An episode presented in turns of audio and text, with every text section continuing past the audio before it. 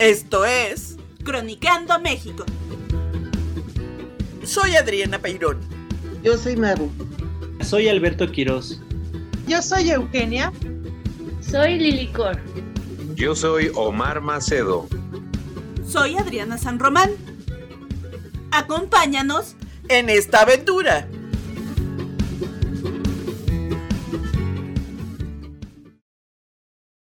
Hola, ¿cómo están? Y gusto estar otra vez con ustedes. El día de hoy nos vamos a subir al metro. Sí, al metro de la Ciudad de México. Y de él les cuento que en 1969 se inauguró la primera línea de lo que se llama oficialmente Sistema de Transporte Colectivo Metro, que a 53 años de existencia se ha convertido en parte de la vida de la ciudad y de los que aquí habitamos ya sea por lo alto o bajo tierra, sus carros como arterias se extienden hacia los cuatro rumbos del cuerpo urbano.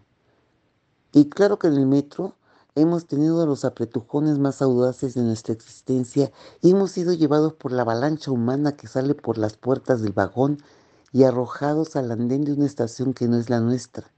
Y hemos escuchado un concierto multifónico de varios cantores metidos en el mismo vagón y en nuestros regazos han depositado mensajitos solicitando alguna aportación.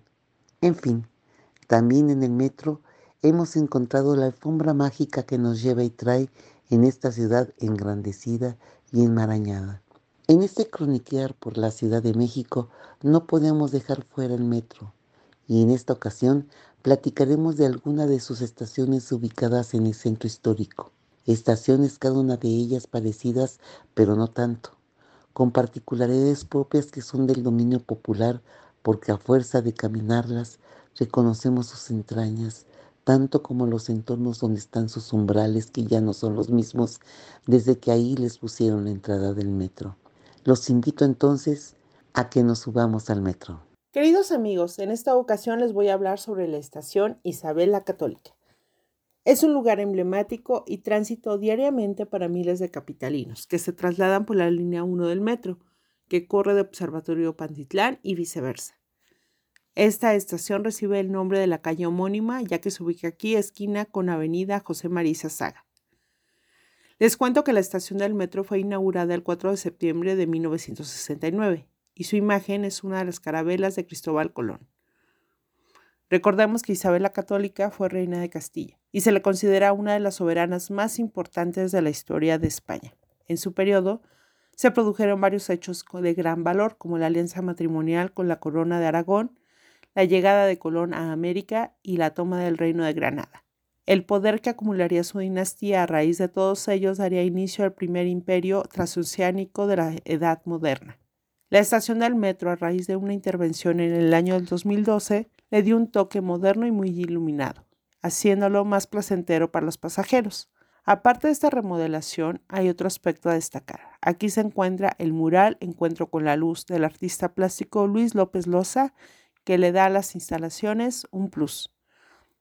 Pero ahora vayamos a los alrededores, ya que aparte de que es una zona muy comercial en donde sobresalen los locales de ropa, esta estación guarda lo mejor de la tecnología, del arte y la historia. Por ejemplo, se encuentra un edificio emblemático, la Casa de los Condes de San Mateo Valparaíso, ubicada en la calle de Isabel la Católica 44 que data del siglo XVI y es creación del arquitecto Francisco Guerrero. De acuerdo con leyendas, se dice que por haber ocupado las piedras prehispánicas que se encontraban en el subsuelo, en la casona se escuchaban ruidos y ocurrían maleficios. En los últimos 135 años ha pertenecido al Banco Nacional de México y actualmente alberga el Foro Valparaíso, que tiene 22 salas y se realizan talleres de innovación del sistema bancario y del emprendimiento. Otro lugar interesante es el Corredor Regina, que se distingue por su atractivo cultural e histórico, así como por sus construcciones antiguas. Uno de sus muros funciona como lienzo para el arte urbano, así como ventana complemento de importantes proyectos multidisciplinarios como Tierra de Esperanza del artista japonesa Yoko Ono. En este corredor se encuentran locales para degustar y además el mural Sueño de una tarde de domingo en el Callejón del Cuajo, que representa un alegre homenaje al historietista Gabriel Vargas. Este se erigió como un símbolo de la recuperación de espacios públicos, además de servir como medio para fomentar la participación y la convivencia entre los habitantes del centro histórico, donde está emplazado. El Museo de la Charrería se localiza en la calle de Isabela Católica número 108, esquina Izazaga, en lo que fuera el antiguo convento de Montserrat del siglo XVII, por la orden de los benedictos y ocupado por las monjas jerónimas. Sirvió como sede para atender enfermos indígenas durante una epidemia de viruela. Funcionó como cuartel, vecindad y museo de la aeronáutica. En el año 1973 fue destinado para la Federación Nacional de Charros. Además de exhibir vestuario y accesorios profesionales de charrería, muestra objetos de personajes como Maximiliano de Habsburgo, Francisco Villa, Jorge Negrete y Vicente Fernández. En la calle de Jiménez 13 se exhibe la gran maqueta de la Ciudad de México con 234 metros cuadrados. Se posiciona como una de las más importantes del mundo. Esta maqueta que muestra la evolución de la ciudad y que se ubica en el nuevo Centro Digital Futura CDMX servirá de apoyo para planear y crear proyectos de comunicación, movilidad e infraestructura a través de la tecnología. Y hablando de lugares extraordinarios cercanos de la ya comentada estación, les quiero platicar sobre una casita que data del siglo XVII, ubicada en el número 15 de la segunda calle de Nezahualcóyotl, antes Leandro Valle, y que fue protagonista de la película mexicana El billetero. Actualmente esta casa es un taller de vidriería donde el señor Guillermo Rivero da clases de vitralería a chicos del Instituto Nacional de Bellas Artes. Como anécdota nos cuenta que en esta casa se extendía hasta Izazaga y ahí vivió una temporada Chucho Roto. Quien además frecuentaba el lugar era Agustín Lara, ya que ahí se reunía con una persona que le vendía las letras para sus canciones, según el señor Guillermo. Así es que si andan cerca de esta estación, pueden considerar varias opciones para hacer más placentero y productivo su viaje. Maru, ¿de qué estación nos vas a hablar? Y seguramente todos ustedes han pasado por la estación Pino Suárez, la más concurrida de todas las del sistema del metro. Esta estación, lo saben, es de correspondencia. Por ella pasa la línea 1 y la línea 2. La primera cruza la ciudad de Poniente Oriente desde la estación Observatorio en Tacubaya hasta la de Pantitlán en la alcaldía Venustiano Carranza. Y la línea 2, que va de Tasqueya en el sur hasta el Zócalo y de ahí dobla al poniente hacia cuatro caminos en Naucalpan. Estas dos líneas son las más antiguas de la ciudad la línea 1 fue inaugurada el 4 de septiembre de 1969 de Chapultepec a Zaragoza. 16 estaciones solamente entonces, una de ellas Pino Suárez. La línea 2 inauguró su primer tramo el 1 de agosto de 1970 de la estación tasqueña a la de Pino Suárez, funcionando como terminal hasta que se amplió las dos líneas fueron inauguradas por el presidente Gustavo Díaz Ordaz y el regente del Distrito Federal, Alfonso Corona del Rosal. Su nombre se debe a la avenida Pino Suárez, en donde está situada, llamada así en honor a José María Pino Suárez, vicepresidente de México, asesinado junto al presidente Francisco I. Madero durante la decena trágica. De esta manera, Pino Suárez fue la primera estación de correspondencia del sistema. Está situada en el centro histórico de la Ciudad de México, contando con cuatro salidas a las calles de José María Izazaga, Fray Servando Teresa de Mier y Pino Suárez. Las cuatro entradas o salidas tienen como punto central la Plaza de San Lucas, que en el pasado era también un barrio, el barrio de San Lucas, llamado así por el templo que ahí se construyó un pequeño templo, una capillita. Y esto fue en los tiempos virreinales, construido por los trabajadores del rastro, que estuvo situado durante 400 años enfrente, sobre la calle de Fray Servando. Ahora este espacio sigue abierto con jardineras, comercio ambulante, algunos inmuebles, la Plaza Comercial Pino Suárez, el Mercado San Lucas y la capilla y ya les habíamos comentado, la capilla de San Lucas. Como el metro es un tren subterráneo, las entradas son discretas, pero la estación en el subsuelo es muy grande. Tiene múltiples pasillos que conducen a los andenes y otros que conectan ambas líneas. También tiene galerías entre las que sobresale una, en la que se encuentra el adoratorio de Hecatl, una estructura de piedra hecha por los mexicas dedicada al dios del viento y por ello su forma circular. No es muy grande y no se rescató más del entorno y así se considera la zona arqueológica más pequeña de México. Su forma fue tomada para hacer el logotipo de la estación. En las demás galerías el trajín es continuo, hay un ir y venir interminables. Se ve todo tipo de gente, siempre a lo suyo, caminando hacia afuera o hacia los andenes. Sin embargo, muchos de ellos se dan el tiempo para detenerse a ver en las vitrinas las exposiciones que ahí se instalan y que han abarcado todo tipo de temas, como la llamada Mis Diablos, mi ciudad, montada en 2019 por el equipo de béisbol Los Diablos Rojos dentro de los festejos de sus 79 años de fundación. También ha habido exposiciones históricas, como las dos presentadas también en 2019, una sobre Emiliano Zapata y otra sobre General Felipe Ángeles. Y el año pasado, la llamada Los Rostros del Metro, compuestas con fotografías de pasajeros. Y la más reciente, Miradas Artísticas sobre la Pandemia, montada por la UNAM con 168 mensajes de solidaridad y esperanza en esta pandemia.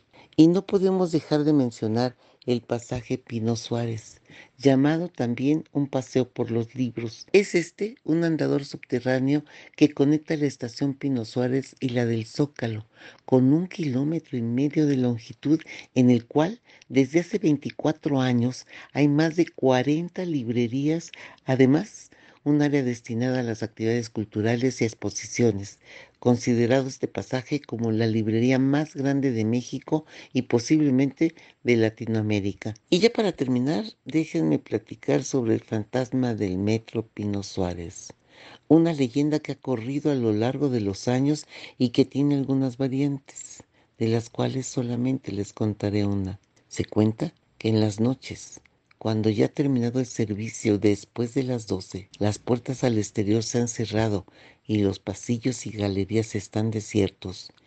En el túnel de la línea 1, donde corren las vías, hay un hombre que camina en silencio, con la mirada vacía y la cabeza baja.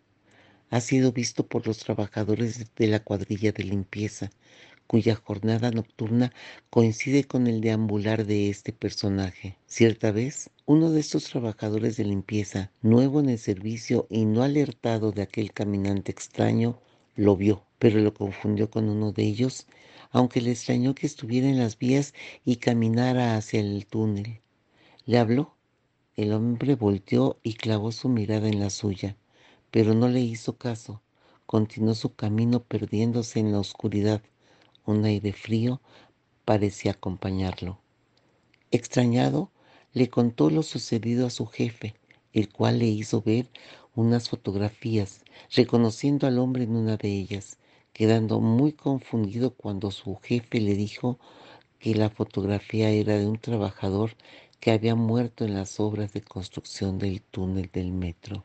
Este es solo uno de los fantasmas que vagan en el metro Pino Suárez. Y hasta aquí con esta estación. Vayamos a la siguiente. Como toda obra de infraestructura urbana, la construcción de la línea 2 del metro en la Ciudad de México trajo numerosos hallazgos arqueológicos, sobre todo en el área que antiguamente ocupasen los recintos ceremoniales secundarios y el mismísimo templo mayor de los mexicas. Como hemos abordado en otros episodios, en la ruta que abarca desde la estación Pino Suárez hasta casi llegar a Bellas Artes, podemos destacar la fantástica labor que realizó el equipo del arqueólogo Jordi Gousiñer para el rescate y recuperación tanto de monumentos como materiales de menores dimensiones. Como ejemplo de estos monumentos, en el tramo ya del Zócalo, tenemos un pequeño adoratorio que para su preservación fue desmontado cuidadosamente por un equipo de restauradores y se trasladó al Museo Nacional de Antropología, en donde hoy lo podemos visitar al exterior de la Sala Mexica. La estación Zócalo, a la que próximamente se le añadirá Tenochtitlan a su nombre, fue inaugurada días antes de las celebraciones de las fiestas de independencia en 1970. Se ubica justamente por debajo de la Plaza de la Constitución y es la única que no cuenta con señalamientos elevados. En esta estación destacan la amplitud de su vestíbulo y la cantidad de accesos, aunque solamente cuenta con dos taquillas. Es justo en el vestíbulo, en donde podemos observar, gracias al trabajo conjunto del sistema del transporte colectivo y el INA, tres grandes maquetas recientemente restauradas, en las que se representa el centro de la ciudad en diferentes épocas históricas. Una del México prehispánico, otra de la ciudad hacia 1824 en la época de la independencia y finalmente otra con la vista de 1900. En los pasillos de acceso y tránsito y también en los andenes se pueden disfrutar imágenes y acercamientos de mapas, pinturas, litografías y documentos históricos en torno a esta área. Al exterior de la estación, como hemos comentado en otras ocasiones, encontramos la Catedral Metropolitana al norte, el Palacio Nacional al este, el Nacional Monte de Piedad al oeste y el Palacio del Ayuntamiento al sur. Sin embargo, hay numerosísimos monumentos, edificios, comercios y restaurantes a los alrededores. Es la estación del corazón de la ciudad. Desde aquí, podemos llegar en muy pocos pasos a las más grandes mercerías, ferreterías, librerías, joyerías, almacenes textiles y obviamente a los edificios históricos de las tiendas departamentales. También tenemos a tiro de piedra el acceso de más de 10 museos antes de llegar a la estación siguiente, que es Allende. Si se trata de gastronomía, la tenemos tanto callejera como bien establecida y para todo tipo de presupuestos y yendo desde lo más tradicional mexicano hasta la comida internacional, restaurantes únicos y cadenas internacionales. No pueden pasar desapercibidos algunos comercios centenarios, en donde podemos comprar pan, pasta seca, sombreros, textiles y hasta zapatos. En los alrededores hay también un centro de salud, una clínica de especialidades y escuelas primarias y secundarias oficiales a un par de cuadras del acceso a la estación. Si eres foráneo y quieres hospedarte aquí, hay desde hoteles lujosos hasta hostales económicos y bancos y casas de cambio casi en cada esquina. Ya que hablamos de turismo, si pierdes o se descompone tu cámara fotográfica, no te preocupes, pues en minutos llegarás a algún local en donde te la puedan arreglar. Por la ubicación, también constantemente los accesos están cerrados por las manifestaciones ciudadanas en la plancha del Zócalo o bien por los eventos que organiza el gobierno para el disfrute público. Pero sea cual sea el caso, siempre sabrás que llegaste, desde la calle, al ver unas escaleras que descienden desde la banqueta hasta el inframundo. Subamos ahora al metro y vayamos hacia el oeste para llegar a la siguiente estación, que es Allende. Su nombre, al igual que el tramo de la calle que hace esquina con Tacuba hacia el norte, están colocados en honor al independentista Ignacio Allende, uno de los consumadores de esta lucha. Esta pequeñísima estación tiene como características principales la estrechez de los andenes y que para cambiar de dirección tienes que salir a la calle y pagar nuevamente la entrada, ya que los accesos para ambas direcciones no están conectados. La entrada del lado norte de la acera está caracterizada por tener una mini plaza comercial, en donde podemos encontrar ópticas y tiendas naturistas. Por las mañanas, antes de que abran los locales, si no lograste desayunar, Aquí podrás encontrar los tradicionales tamales, guajolotas, atole, café, sándwiches, jugos y ensaladas, por lo que será imposible que mueras de hambre. En el acceso sur hay un par de locales de zapaterías. Este acceso se encuentra en la esquina de Tacuba y Motolinía, por lo que es la estación indicada si necesitas insumos médicos, ortopédicos y de óptica. Aquí también es muy común encontrar por las tardes conjuntos musicales conformados por débiles visuales que tienen muy buen ritmo y le ponen además sabor a la caminata. De igual manera que en el Zócalo hay de todo a unos cuantos pasos, restaurantes tradicionales y de autor, bibliotecas, museos, hoteles y no podemos olvidar el histórico edificio del Senado, el Teatro de la Ciudad de Esperanza Iris, el antiguo convento de Betlemitas y el corredor Filomeno Mata. Muy cerca también hay nuevos bares en donde podemos disfrutar de una noche inolvidable de jazz. Subámonos a la oruga anaranjada y continuemos con este recorrido. Hoy les voy a hablar del Metro de Bellas Artes. La estación se llama así por estar situada en las inmediaciones del Palacio de Bellas Artes.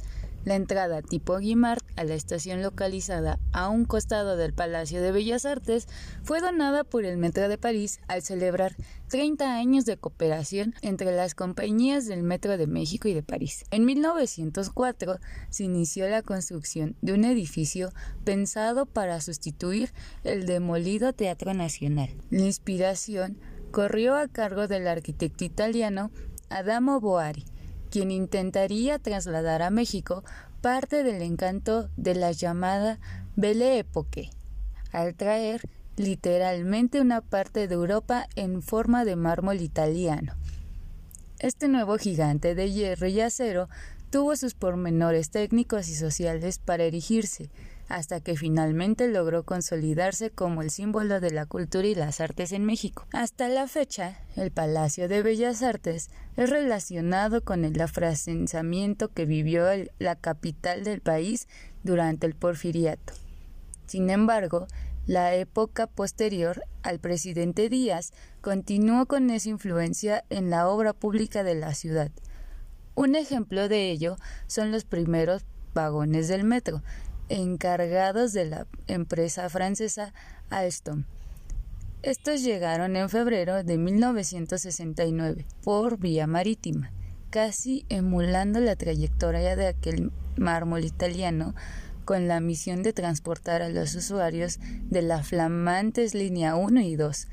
Esta última por cierto, es colindancia con Bellas Artes, al igual que los trenes. Llegaron botellas de champaña para la bebida inauguración, así como técnicos del viejo continente para instruir a los trabajadores mexicanos. En 1998, el metro de Bellas Artes tuvo un elemento francés más, pues a partir de ese año el acceso ubicado en el costado que da hacia la Alameda recibió un llamativo obsequio. Como ya lo había mencionado, un arco que imita los místicos diseños de Art Nouveau. El arquitecto Galo Héctor Guimard, quien diseñó las entradas originales para las estaciones del metro de París, hace el marco del 30 aniversario de las relaciones entre los sistemas de transporte de ambos países. En esa misma década, el artista francés Jean-Paul Chambas creó en el área correspondiente a la línea 8 el mural sobre México titulado Visión, en el que refleja a su estilo lo que impresionó de nuestro país. Podemos contemplar desde un autorretrato bebiendo mezcal hasta máscaras prehispánicas muy cercas de Pancho Villa y Emiliano Zapata. En contraparte, nuestro paisano Rodolfo Morales creó en la misma estación el mural Visión de un artista mexicano sobre Francia, el cual fue inaugurado en 1998 por el entonces presidente de Francia, Jacques Chirac, y contiene momentos que el autor consideró claves de las diferentes épocas que llevaron a la formación de la Francia contemporánea. Esto y más permite que la Estación Bellas Artes podamos tener un poquito del corazón francés sin olvidar que afuera del Metro de Bellas Artes podemos encontrar exposiciones de artistas urbanos, desde baile, comedia, teatro, hasta fanáticos de los videojuegos y el anime. Puedes encontrar clases para aprender a sacar esos pasos prohibidos de salsa, cumbia, reggaetón, contemporáneo y bueno, un sinfín de géneros más. Bellas Artes es un lugar donde puedes pasar una tarde súper entretenida con edificios maravillosos y su alameda tan colorida y pacífica. Además de que conecta con lugares maravillosos e importantes que te ofrecen mucho entretenimiento de los que después hablaremos más. Es un gusto estar otra vez con ustedes. El día de hoy que hemos dedicado al metro, yo les platicaré del que lleva por nombre San Juan de Letrán, que pertenece a la línea 8 y se encuentra ubicado sobre el eje central Lázaro Cárdenas. Este fue inaugurado el 20 de julio de 1994. Pero para que se den una idea de su ubicación, les describo en dónde se encuentran las entradas o salidas de este. Al nororiente es en el eje Lázaro Cárdenas, esquina Venustiano Carranza, Colonia Centro. Al suroriente, eje central Lázaro Cárdenas, esquina República de Uruguay, Colonia Centro. Norponiente, Eje central Lázaro Cárdenas, esquina artículo 123, Colonia Centro. Surponiente, Eje central Lázaro Cárdenas, esquina Victoria, Colonia Centro.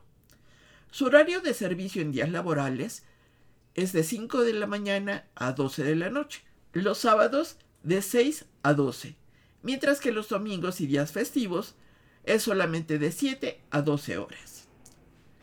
Esta estación colinda con otras más, como la línea B de la estación Garibaldi, la línea 2 en la estación Bellas Artes, línea 1 Salto del Agua y las líneas 2 y 9 en la estación Chabacano, la línea 4 en la estación Santanita y la línea 12 en la estación Atlántico. Toma el nombre de la parte de la hora eje central conocida con ese nombre, Avenida San Juan de Letrán, que en sus tiempos era un paseo obligado para los capitalinos. La imagen que la distingue es la de la Torre Latinoamericana, que es uno de los emblemas de la ciudad, ubicado en el eje central y la calle de Madero. En algún momento fue la estructura más alta de la ciudad y se puede ver desde muchos puntos de la ciudad, principalmente el centro, y muchos tomamos la hora de su reloj como referencia. Esta construcción se visualiza en cualquier punto del centro, consta de 43 pisos y dos sótanos, una estructura de acero y torre de televisión de 40 metros de altura sobre la azotea. El doctor Leonardo Sievert crea y diseña la cimentación con estructura de acero en la que se aplica por primera vez en México el concepto de flexibilidad controlada, y aplica su método para encontrar los periodos de resonancia del suelo para este edificio. De este edificio les platicaremos más a fondo en otro episodio. La estación San Juan de Letrán integra un edificio multifuncional realizado por Alberto Calac, y que por cierto, además de tener venta de electrónicos en la esquina, se encuentra la famosísima taquería Pocho. Y como buena comelona, a unos pasos encontramos la famosísima churrería El Moro. En las inmediaciones vas a encontrar zapaterías con grandes descuentos y en algunas hasta tarjeta de cliente frecuente te dan con descuentos especiales. Plazas llenas de tecnología en donde encuentras todo lo relacionado a telefonía celular y computación, videojuegos, carcasas para celulares y programas para computadoras.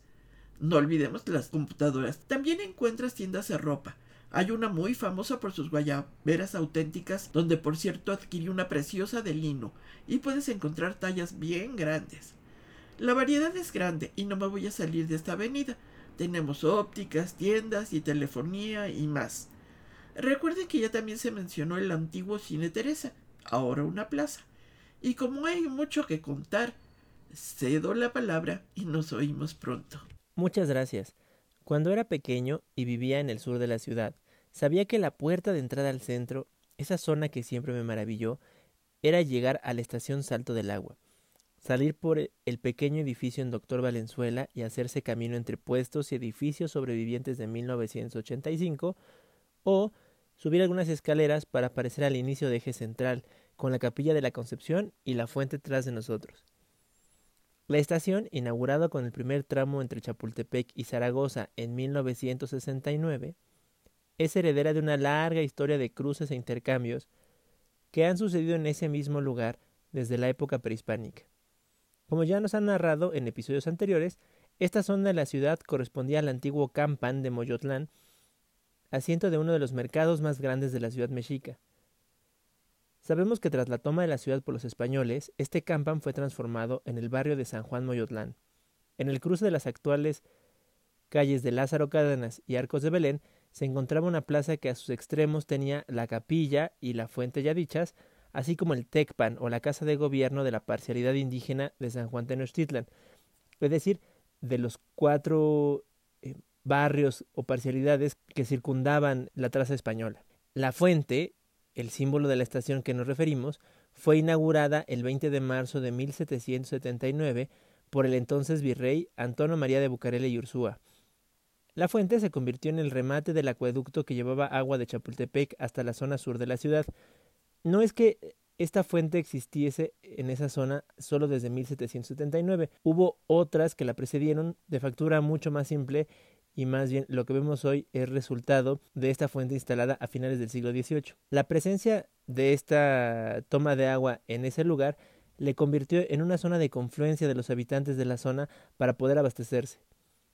Si recordamos nuestro episodio sobre el eje central, Esta zona era el límite entre la parcialidad indígena y el comienzo de la zona de las chinampas, transformadas luego en milpas y otras zonas de cultivo, pero sobre terreno anegado. Con el tiempo, la zona alrededor de la fuente y la capilla se convirtió en un espacio de acogida para los forasteros.